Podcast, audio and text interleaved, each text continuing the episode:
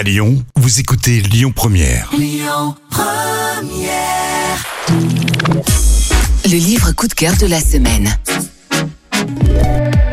Cédric Banel est à la fois un homme d'affaires et un écrivain remarquable. Énarque, il a d'abord travaillé au ministère des Finances, puis est devenu le plus jeune cadre dirigeant du groupe Renault-Nissan, avant de gérer aujourd'hui ses propres activités. L'écrivain, lui, marche sur les traces des grands maîtres du roman d'espionnage anglo-saxon, et ses enquêtes policières ont été saluées par le prix du meilleur polar des lecteurs de points en 2017 pour son roman Bad. Son septième roman, L'espion français, publié aux éditions Pocket, se déroule comme les deux précédents simultanément en Afghanistan et en France. L'histoire captivante débute par la localisation d'Alice Marsan, dit la veuve blanche.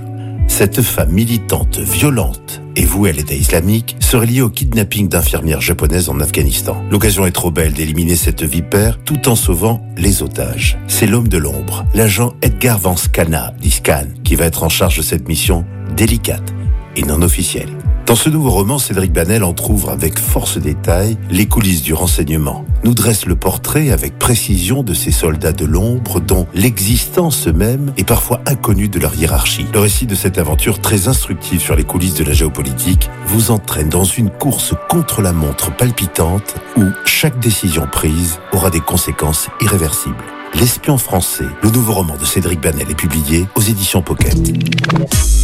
C'était le livre coup de cœur de la semaine. Écoutez votre radio Lyon Première en direct sur l'application Lyon Première, lyonpremière.fr et bien sûr à Lyon sur 90.2 FM et en DAB+. Lyon Première